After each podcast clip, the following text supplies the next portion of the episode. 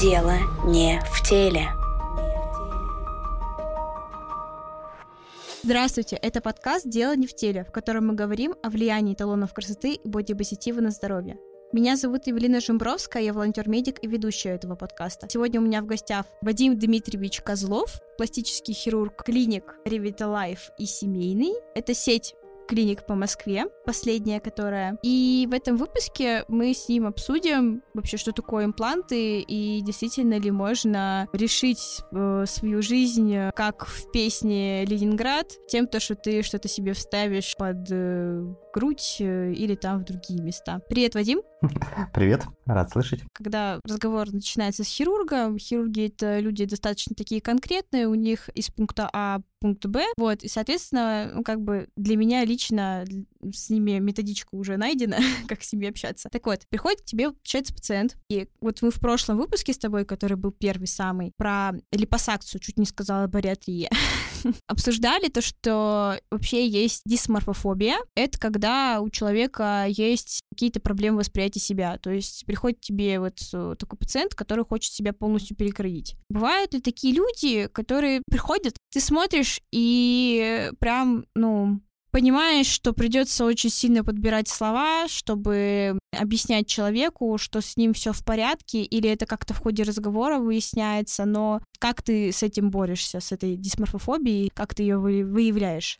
Наверное, большинство все-таки пациентов, которые обращаются для увеличения груди, либо там подтяжек груди, это все-таки пациенты, которые давно следят за хирургом, которые действительно приняли решение, потому что это оперативное вмешательство, и э, им это показано. Где-то процентов, ну, наверное, 10-15 может быть 20 с очень большой натяжкой, это, конечно, дисморфофобии. Действительно приходят девушки с очень красивой, подтянутой своей грудью, в юном еще достаточно возрасте, то есть там чуть больше, чем 20 лет, и уже хотят увеличить ее. Здесь Конечно, я объясняю, что дополнительный вес импланта – это тяжело. Спина вам спасибо за это не скажет. И нужно 10 раз подумать. Своя хорошая грудь второго размера – это замечательно, красиво, и с точки зрения птазирования и провисания в дальнейшем, это более оптимальный вариант, чем грудь, не знаю, там, пятого размера. Гравитацию никто не отменял, она будет провисать быстрее намного, и в определенном возрасте вы уже получите птазированную грудь, которой надо будет делать подтяжку. Это тоже надо учитывать. Поэтому это проговариваю при возможности стараюсь отговорить от ненужных операций. Все по показаниям. Но если это грудь не знаю, первого размера, девушка комплексует, у нее там не ладится сексуальная жизнь, не может найти партнера. Понятно, что все в голове, и грудь на это в большей степени не влияет, но каждый хочется быть сексуальной. Ну, здесь можно уже сотворить немножко магии и увеличить грудь. Опять же, при обоюдном желании. Ты проверяешь, что все хорошо, все прекрасно, она себе дает отчет о том, что психически здоровый, и какие есть прям противопоказания? Может быть, какой-то прям сильный избыток веса или наоборот. Главный перечень противопоказаний он чем-то отличается от липосакции и от других операций? Или там есть какие-то свои нюансы? В целом, понятно, что это общие хирургические противопоказания, то есть хронические заболевания, особенно это сердце, анемии. Для нас в данном случае очень значимо, чтобы с молочной железой было все в порядке, поэтому перед оперативным вмешательством мы отправляем на УЗИ молочных желез. Если там ничего подозрительного не выявляется, то можно импланты устанавливать. Если обнаруживаются какие-то, ну, кисты не так страшны, но вот э, неустановленные фиброаденомы, например, больших размеров, не подтвержденные на 100% доброкачественные это или злокачественные, то лучше все-таки отправить на прием к мамологу-онкологу, чтобы он точно сказал, что это образование доброкачественное, имплант можно ставить, он никак на здоровье не повлияет. Потому что если ты установишь имплант, просмотрев какое-то злокачественное новообразование, то ну, могут быть свои неприятные вытекающие последствия для пластического хирурга, потому что мы работаем только со здоровыми людьми. А в плане, ну, психических каких-то расстройств, ну, понятно, если пациентка уже там восьмой раз за пять лет приходит менять импланты, потому что ей постоянно не нравится ее грудь, не нравится размер, не нравится профиль. И там бывает такое, что условно стоит 300 мл, пациентка приходит и говорит, хочу там 325 миллилитров. А это никак не повлияет на внешний вид груди. Ну, то есть 25 миллилитров это вообще незначимо. Ты начинаешь ей объяснять, это на тебя обижаются и уходят. Но, наверное, с такими пациентами лучше не работать и как бы деликатно объяснить, что вам операция не нужна. Свое личное мнение скажу. Я вот выиграла генетическую лотерею, у меня как бы грудь, она такая хорошая, то есть в том плане то, что она и не маленькая, и не сильно большая. А вот раньше я была толще, она была еще больше. Так вот, как еще человек, которому повезло с внешностью, я попала там в большинство стандартов красоты, которые приемлет общество. Могу сказать одно, моя жизнь не стала сильно от этого лучше. Каждый раз, когда я иду на свидание, у меня постоянно какие-то кринж-истории со свиданий, поэтому, девчонки, кучу раз подумайте, прежде чем ставить импланты, потому что ну, моя личная жизнь — это просто реально мем.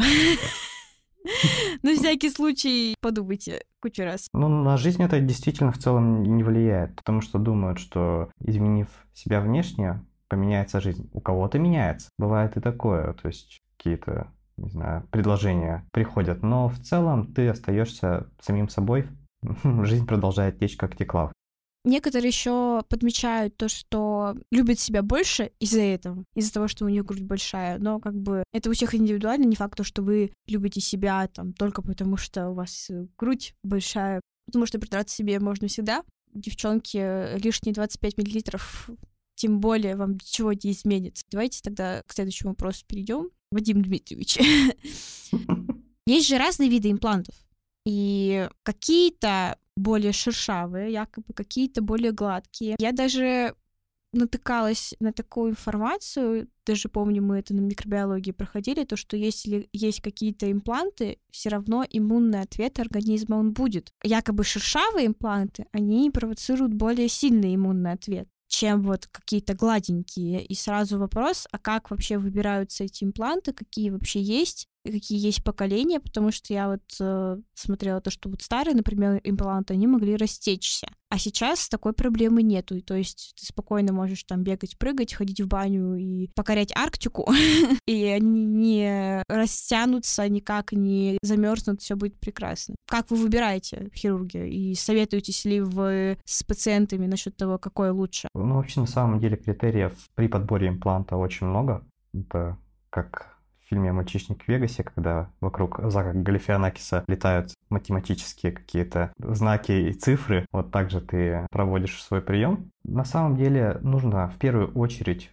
услышать, что хочет пациент. Возможно, он покажет вам какие-то фотографии, которые он отобрал как референсы. И исходя из его анатомии и пожеланий, мы уже начинаем думать, что же мы можем предложить? В плане имплантов. Импланты делятся действительно, ну, как бы самые яркие критерии. Это анатомическая форма, они такие больше похожи на капельку, и круглые импланты. То есть они пропорционально одинаковы со всех сторон, как ни крути. Дальше они делятся действительно на гладкие и на текстурированные. Можно назвать их шершавые, но более красиво текстурированные. Они тоже могут быть с макротекстурой более выраженной и микротекстурой. Все это влияет на образование капсулы вокруг импланта. Чем более текстурированный имплант, тем действительно организм дает более яркую реакцию и вокруг импланта вырастает более толстая капсула. Вокруг гладких имплантов капсула образуется очень тоненькая, а иногда и вообще не образуется. В этом есть плюс, потому что появление каких-то втяжений на груди не минимизируется. Грудь чуть-чуть мягче ощущается на гладких имплантах, чем на текстурированных, но это тоже достаточно условно. Но чем плохи гладкие импланты, они если это первичное увеличение, когда капсулы вокруг импланта еще нет, они могут не зафиксироваться и спуститься ниже субмамарной складки. Насколько? Иногда там достаточно значительно. То есть они раздвигают ткани, ну, ну то есть 2-3 сантиметра при неправильной установке ниже субмамарной складки могут опускаться. Выглядит некрасиво, это замена. Как по мне, лучше гладкие импланты это мое только мнение, использовать при заменах, например, когда уже был до этого установлен текстурированный имплант, там образовалась вокруг него капсула, и ты ставишь потом гладенький имплант, он там себя прекрасно чувствует, и все. По поводу поколений. В принципе, изначально самые первые импланты, они были сделаны как раз из силикона сразу.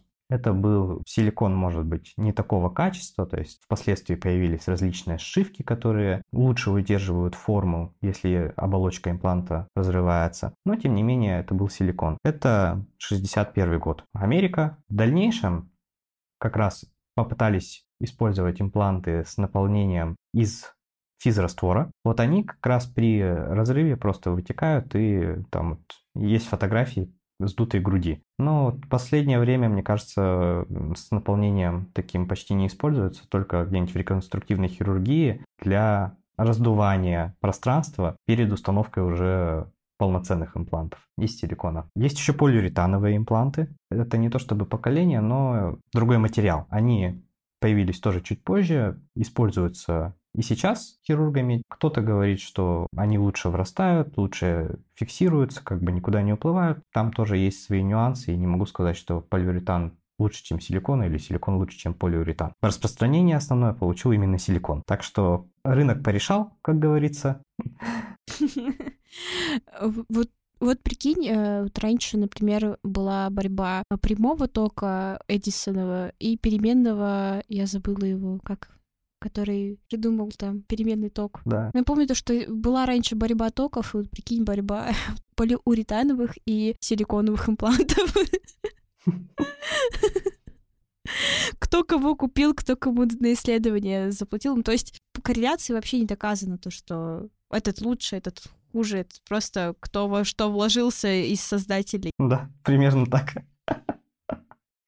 Я бы даже сказал, смотря для каких задач. Ну, потому что вроде бы там увеличение груди, ну, кажется, вот одна процедура. Но на самом деле особенностей очень много когда ты начинаешь рассматривать более подробно. И, ну, я не знаю, это как вот брать спортивный мотоцикл, который едет по шоссе, и ему надо там разогнаться максимально. И, не знаю, горный мотоцикл, которого задача, у него большие шины, и ему нужно забраться по камням в гору. То есть функция просто разная. И то, и то мотоцикл, но для разных задач они созданы. Поэтому я бы вот такую больше аналогию, наверное, провел. А в чем тогда разница между силиконовыми и полиуретановыми? Какие задачи? Полиуретановые очень часто используют в реконструкции. Например, после мастектомии, например, их любят ставить. Когда рак был? Да, если брать онкологов, то они говорят, что мы любим. Потому что ты ставишь имплант, там ткани и так все переродившиеся, и ты его установил, он хорошо зафиксировался, ты его не трогаешь, и дает меньше реакции. Вроде как на него, потому что я не онколог,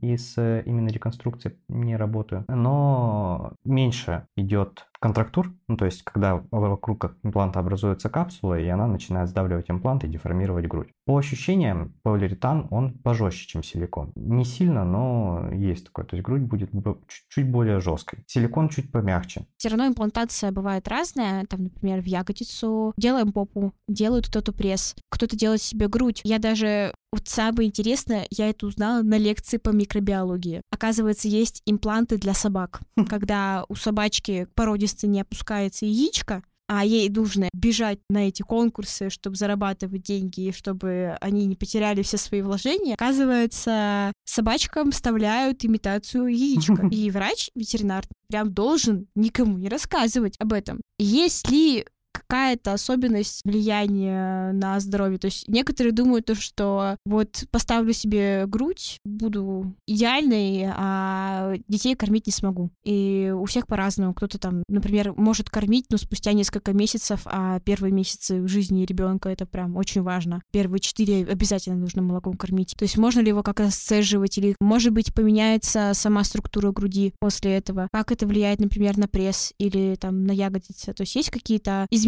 функции органа или нет? Пресс. Мы все-таки импланты не ставим. Там только как раз можно прорисовать за счет липосакции, липоскультуры. Из имплантов, которые мне в основном известны, это импланты груди, ягодичные импланты. Есть, кстати, да, человеческие импланты яичка. Да, тоже кругленькие. Есть для протезирования икроножных мышц, потому что у кого-то они дефицитные. Чисто теоретически их можно, наверное, и для бицепса использовать, но сомнительно. Что касается изменения функции. Допустим, если мы говорим про кормление, то имплант почти не влияет на лактацию, потому что протоков много, основная часть железы находится над э, сосково-ареолярным комплексом, и, а мы ставим ниже. То есть даже если какие-то протоки пересекаются, там нам нужно-то 2 сантиметра буквально разрез сделать, пройти через железу, то остальные остаются интактные и кормить можно. Я даже информацию такую видела, то что по идее там это вообще куда-то то ли под мышцу загоняется имплант, то ли что, то ли рядом прям с мышцей, то есть там большая часть железы, она функционирующая. Да, я, допустим, ставлю в основном под мышцу, ну там частично может быть под мышцу и частично под железу. То есть такой вариант есть еще. Почему это делается? По современным стандартам под мышцу ставить более правильно если это позволяет, опять же, ситуация. Потому что мышца лучше держит имплант, у тебя больше слоев, которые укрывают имплант. Во-первых, это выглядит более симпатично. Во-вторых, ты профилактируешь вот осложнения, связанные с провисанием импланта. Потому что имплант может сам провиснуть, с импланта может стечь железа. Это называется эффект водопада, когда у тебя имплант зафиксирован, а железа с него, так как более мягкая, скатилась. А куда она скатывается? Ну, в плане вот есть естественный птоз груди. В народе, я не знаю, называют уши спаниеля, да, такую грудь, когда она мягкая, когда кожа тонкая, и вот и она такая плоская. Вот если поставить имплант, особенно не выполнив потом подтяжку железы сверху, то очень часто вот можно получить такой эффект, что имплант стоит на месте, он кругленький, а вот все вот это укрытие верхнее в виде железы и кожи, оно опустилось, как бы скатилось с импланта. Такое бывает. Еще в прошлом выпуске, кстати, мы обсуждали то, что иногда подтягивают грудь. Ну, бывает то, что распределяют объем за счет жира. Тут не совсем про подтяжку можно говорить. Тут тоже про увеличение, наверное, и наполнение. Ну, то есть подтянуть грудь нужно иссечь кожу или часть железы. И часто как бы комбинирую и кожу, и железу. И сшить. Это подтяжка. За счет жира можно добавить объема и, э, наверное, в лучшей виде добавлять объем, когда ты, например, уже поставил имплант, у тебя осталась какая-то легкая асимметрия, и ты немножко корректируешь участки, которые тебе кажутся недостаточно эстетичными. Полностью липофилинг груди это такая немножко долгосрочная процедура, обычно занимает 4 где-то процедуры в среднем для достижения максимального результата. И, ну, то есть это полноценные 4 операции. Ты забираешь жир, вводишь, забираешь, вводишь, забираешь, вводишь. Мало кто на такое соглашается, и поэтому все-таки жир в основном для коррекции лучше использовать. Возвращаемся к проблемам, которые могут возникнуть с имплантами. Наверное, главная проблема – это контрактура, то есть это избыточное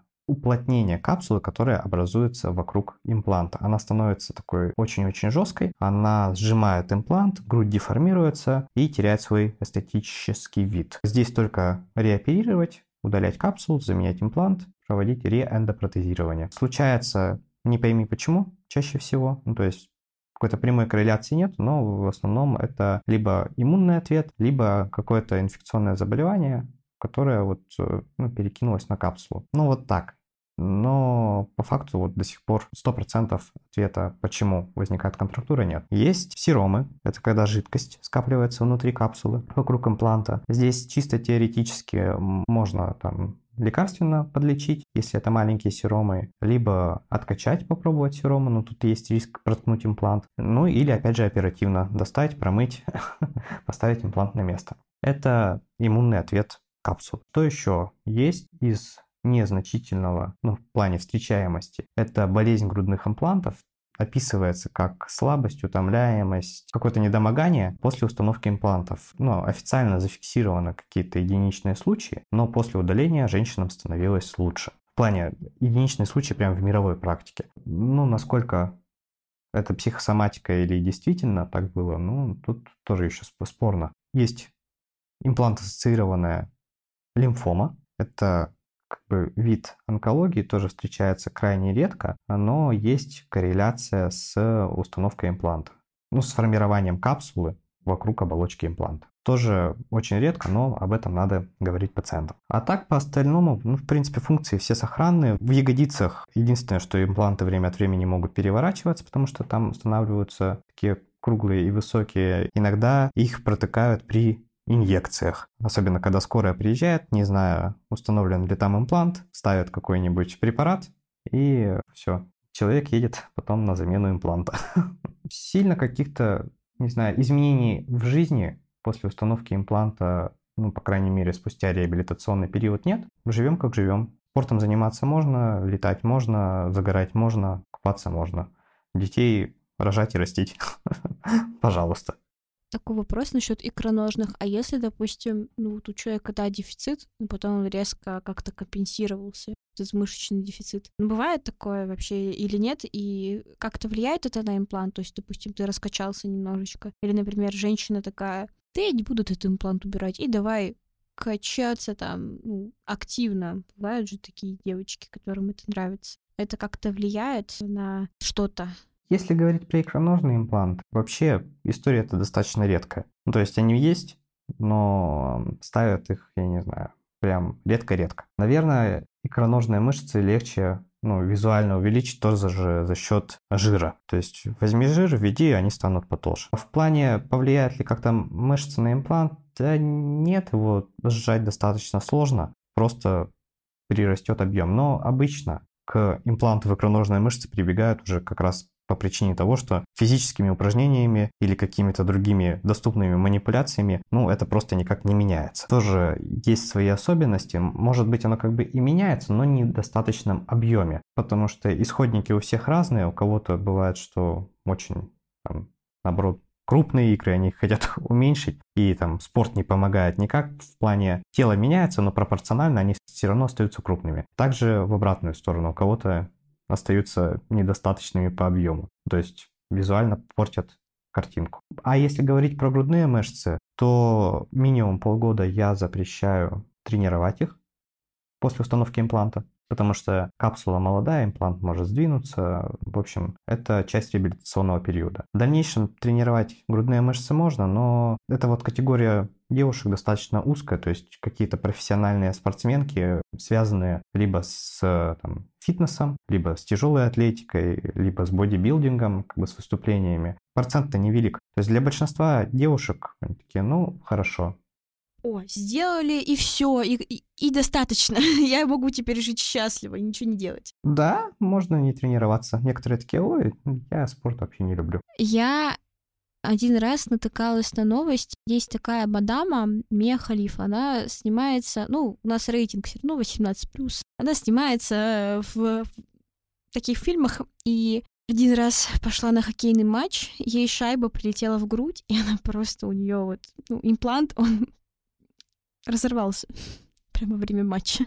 И это прям такая была достаточно популярная история. Вот. Но это, наверное, один случай на миллион, и такое редко происходит. Когда просто вот пришел куда-то, тебе что-то прилетело, там, ну или случайно что-то сделал, и он фу, разорвался. Ну да, но это действительно надо очень постараться. Наверное, сложить уже какой-то износ импланта с физической травмой, потому что в целом имплант именно на разрыв очень тяжело рвется. То есть его можно разрезать, да, можно там проколоть, но порвать, то есть это машины по нему можно проехать, можно на него что-то очень тяжелое поставить. То есть вот я сколько раз пробовал порвать имплант, ну в плане не на операции при установке в девушек, а как бы как примеры имплантов. И я не смог, честно. Поэтому случай казуистический. Нет, я себе реально представляю, как операция идет, ты рвешь имплант. Со звуками Годзиллы. Короче, дальше поехали. Я хотела обсудить, вот э, я даже сама, когда вот поверхностно там изучала эту тему, потому что мне это нафиг не надо, я вообще кучу раз думала себе уменьшить грудь, даже наоборот. Ну, кстати, по процентам примерно, ну, чуть ли не 50 на 50 эти операции идут. Да? Ну да. Вот последнее время у меня больше даже ну, вот месяц уменьшение груди было, чем увеличение. А это какие размеры? Например, из, наверное, самой крупной, ну, где-то в седьмой-восьмой приходило, мы больше, чем по 500 грамм с каждой груди убрали. И сейчас это такая около троечки. Даже меньше тройки? Ну, плюс-минус где-то. Ну, вот так получилось. Там другой где-то 300 убрали. Понятно, что и бывает, что просто подтягиваешь кожу, там совсем чуть-чуть железу для симметрии ты убираешь, и все. Но бывает, что приходят прямо с большой грудью, мучаясь уже от этого веса, и говорят, мне, пожалуйста, вот по максимуму, сколько возможно, столько и уберите. У меня спина уже устала, я больше не хочу. То есть одни хотят увеличить, другие, когда находятся со своим большим размером, очень жаждут уменьшить. Тогда вернемся к мадамам, которые хотят сделать аппаратуру, как говорит мой одногруппник, про вот такие вещи. И я вот смотрела там, причем просто решила посмотреть, как девушка решила себе увеличить грудь. Она такая, ну ладно, я посмотрю на людей, которые страдают от обратного. Она рассказывала про то, что их якобы нужно заменять. Зачем-то их нужно менять, там, каждые 10 лет. Действительно ли это так, или можно там, если все прекрасно, ничего не беспокоит, оставить так, как есть? Ну, на самом деле сейчас все производители имплантов дают пожизненную гарантию на свои изделия именно. И прямой рекомендации менять их нет. Раньше почти все давали десятилетнюю гарантию.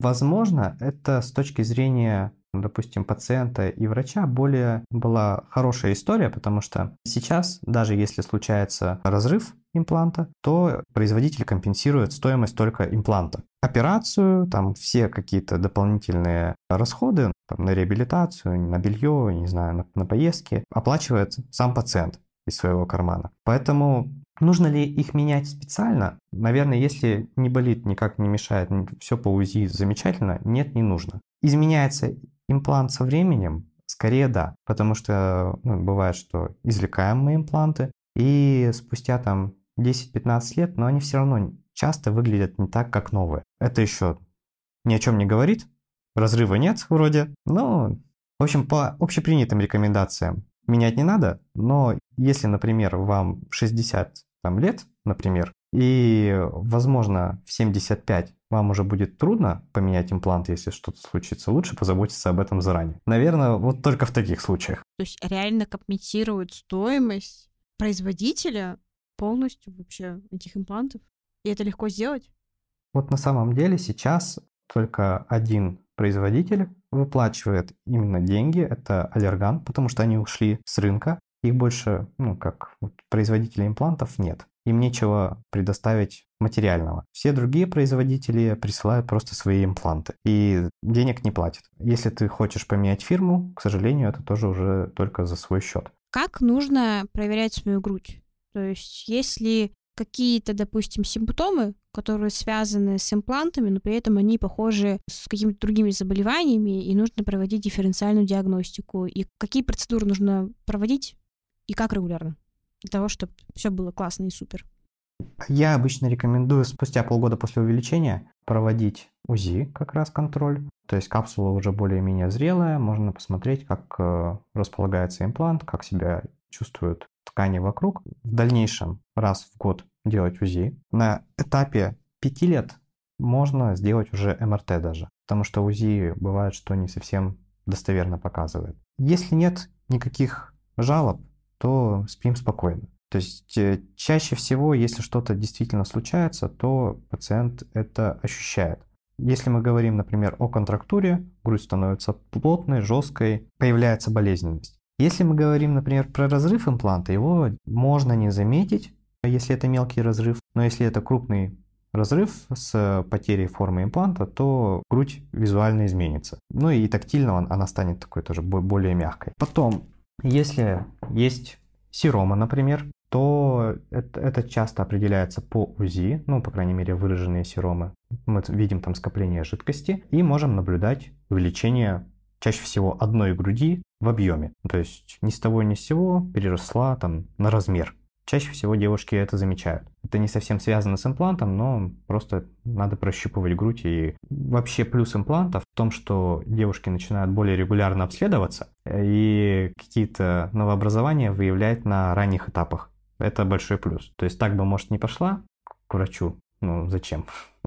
Мы, русский народ, не очень любители по врачам ходить на ранних этапах. Сам этим грешу. А тут вроде надо, так надо. Что еще может быть? Невралгии, например, особенно вот, ну, межреберные. Можно думать, что болит грудь, на самом деле это просто вот иррадиация откуда-то из межреберий. И ну, много раз бывало, что приходили, говорили, ой, доктор, как-то вот грудь болит. Начинаешь искать точки, находишь откуда, что где-то в межреберье есть вот ну, болевой триггер, назначаешь обезболивающие, релаксанты, все проходит, ну или отправляешь к неврологу, он их назначает. Все замечательно. Проблема с грудью решается. Ну и все, в принципе, как таковых каких-то ярких моментов, наверное, больше нет. Шрамы, они у каждого специалиста разные, то есть если более-менее начинающий, там или просто недобросовестный хирург, который не повышает квалификацию, они более ярко выражены. У кого-то они вообще там ширину с ниточку. И есть ли какой-то особый уход за шрамами, чтобы их меньше было? Насколько знаю, есть какие-то определенные лазерные шлифовки или там крема. То есть это обязательная какая-то история или, допустим, врач все нужно сделал, э, если выбрал хорошего специалиста и там ничего критичного не произошло, то есть, э, допустим, сердце не остановилось во время операции, фу, конечно, ну всякое бывает, то все будет хорошо, прекрасно и лег, не думаешь об этих шрамах? Ну, я так скажу, что, конечно, квалификация специалиста влияет. Опять же, из э, опыта уже не обязательно какой-то более опытный, зрелый врач сделает лучше, потому что, ну, тут уже отношение какое к своей деятельности. Выгорание никто не отменял, и, может быть, более молодой специалист с еще горящими глазами и желающий сделать максимально качественно, сделает лучше. Энтузиазм иногда компенсирует опыт. И в обратную сторону бывает, конечно. Что касается вот шрамов, если ну, совсем грубых ошибок по технике не было сделано, то с высокой вероятностью ну, как бы рубчики получатся тонкими. Но индивидуальные особенности организма, как это бы не звучало уже заезжено, никто не отменял. То есть, если есть предрасположенность к гипертрофическим рубцам, возможно, они появятся. Если есть предрасположенность к килоидным рубцам, если они уже там где-то в другом месте на теле есть, то с очень высокой вероятностью там может появиться килоидный рубец. Что касается потом, что по уходу, да, мне кажется, нужно объяснить, в чем разница между килоидным и тем рубцом, ну хотя бы внешне. Килоидный рубец – это чаще всего такой фиолетово-красный, очень-очень толстый рубец, выходящий за границы разреза. То есть вот мы сделали разрез, а он еще по бокам в ткани расплывается. И Келоидный рубец так просто иссякать нельзя, потому что он начинает нарастать заново. Там, чтобы его побороть, нужна специальная букитерапия, это рентгеновские лучи направленные, которые вот убивают клетки, которые разрастаются. И только поборов рост вот этот избыточный, можно килоидный рубец истечь. Гипертрофический же рубец – это просто чуть увеличенный в размере рубчик, не выходящий за границы разреза. То есть он может быть более высоким, чуть краснее, ну, не таким красивым, но его можно иссечь, ушить заново, и, скорее всего, он уже таким не будет. Вот основное различие. По уходу. Если это прям хороший, тонкий, с ниточку рубец, можно по факту ничего не делать, но я чаще всего все равно назначаю, это больше даже не крем, это гель в составе которого есть жидкие силиконы, это потому что для формирования рубца очень важно сохранение влаги. И жидкие силиконы создают поверх рубчика специальную оболочку, которая эту влагу не выпускает, и рубец созревает более быстро и качественно за счет этого. Если мы говорим про гипертрофический рубец, то здесь, конечно, все чуть сложнее. Сначала мы тоже пытаемся наносить вот эти гели с силиконом, может быть, используем гидрогелевые пластыри специальные, по функции они похожи. В дальнейшем, когда рубец подсозреет, это ближе к полугоду, это лазерные шлифовки, направленные на истончение рубца, но шлифовки помогают сократить рубец в высоту, как бы в ширину они ну, ничего с ним не сделают. Какой есть, такой есть. И потом, если мы достигаем удовлетворения в работе с рубцом, мы оставляем так. Если пациент хочет еще лучше, и мы понимаем, что у нас есть такая возможность, то можно снова иссечь вот этот рубец некрасивый, который получился, сшить заново. Часто в очень высоком проценте рубчик уже становится тонкий, потому что обычно там нет такого натяжения большого, ткани не растягиваются, рубец формируется в более выгодных условиях. Без воздействия физических факторов. Да, без растяжения, и поэтому заживает намного лучше. Ну и, и дальше опять мы повторяем уже, если мы истекли, гели, пластыри и, и покой. Самый интересующий всех вопрос. Если я сделаю себе грудь, то будет прям чувствоваться, что она другая. Есть люди, которые утверждают, что они чувствуют якобы. Допустим, есть парни, которые говорят, то, что... Ну, это правда другая степень, это про губы, то, что вот это чувствуется, когда губы не свои. Или что-то такое. Хотя потом эти же парни, они говорят, то, что мне нравится то, что натурально. Там девушка, она приподнимает губу, своим подругам показывает, что там у нее это... Еще эмигрировал филлер, да? Да, ну там внизу-то видно то, что губы-то чуть-чуть подкачаны, чуть-чуть в этом. Чаще всего это если некачественно сделанный и филлер сместился, угу. его видно. Так ты еще и не заметишь. Можно ли вообще как-то догадаться, даже хирургу с опытом, там, допустим, что грудь сделанная, или бывают такие ситуации, когда приходит девушка, и ты такой, ну вообще вот тяжело понять там и на ощупь, допустим, и внешне, что не своя. Ну, на самом деле, наверное, я бы сказал, что хирургу чаще всего можно понять, что грудь сделанная, ну, по крайней мере, при пальпации. То есть визуально можно не догадаться. Когда ты трогаешь, ну, там местами имплант в определенных точках можно прощупать. Не у всех далеко, но у большинства можно. В плане, влияет ли это как-то вот ну, кардинально на тактильное ощущение, если ты специально там не пытаешься в субмамарной складке двумя пальцами, ну, очень высоко заводя их, прощупать специальный имплант, а вот обычно ладошкой ты трогаешь грудь, то очень часто она ощущается максимально натуральной, естественной. И ну, я думаю, что многие парни, которые не связаны с медициной, в частности с пластической хирургией, и не догадаются, что там установлен имплант. А если мы говорим про липофилинг, например, когда мы жиром увеличиваем, то вообще получается обычная своя грудь. То есть там точно не найдешь. Спасибо, Вадим, что пришел. Пожалуйста. В сегодняшнем выпуске с пластическим хирургом мы узнали, что импланты может поставить себе не любой человек. Хирург проверяет, действительно ли человеку они нужны, а не его болезни дисморфофобии. И также хирург, как и любой врач, не будет сам себя подставлять и проверит здоровье пациента. Импланты в основе своей не провоцируют особо никакие заболевания. Да, есть единичные случаи, когда они провоцировали лимфому, рак, болезнь грудных имплантов, но эти случаи, они вообще единичные во всем мире. Нету прямой корреляции между разными типами имплантов, что они провоцируют эти заболевания. Имплант невозможно порвать. Максимум его можно только разрезать или проткнуть его иголкой, например, если это ягодичный и вам ставят внутримышечную инъекцию. И в целом он очень-очень-очень вряд ли у вас порвется когда-то. Он не застывает на морозе, он не нагревается, он не растекается. То есть, в принципе, это все достаточно безопасно. С имплантами можно кормить грудью, с имплантами можно летать на самолетах, Шрамы у хороших хирургов после имплантов не видны. Иногда, да, остаются рубцы. Это больше про индивидуальность биохимических процессов у человека. И в любом случае это все корректируется. Правда, в индивидуальном порядке. И за дополнительные, конечно же, денежки. Спасибо большое за внимание. Ждем вас в следующем выпуске.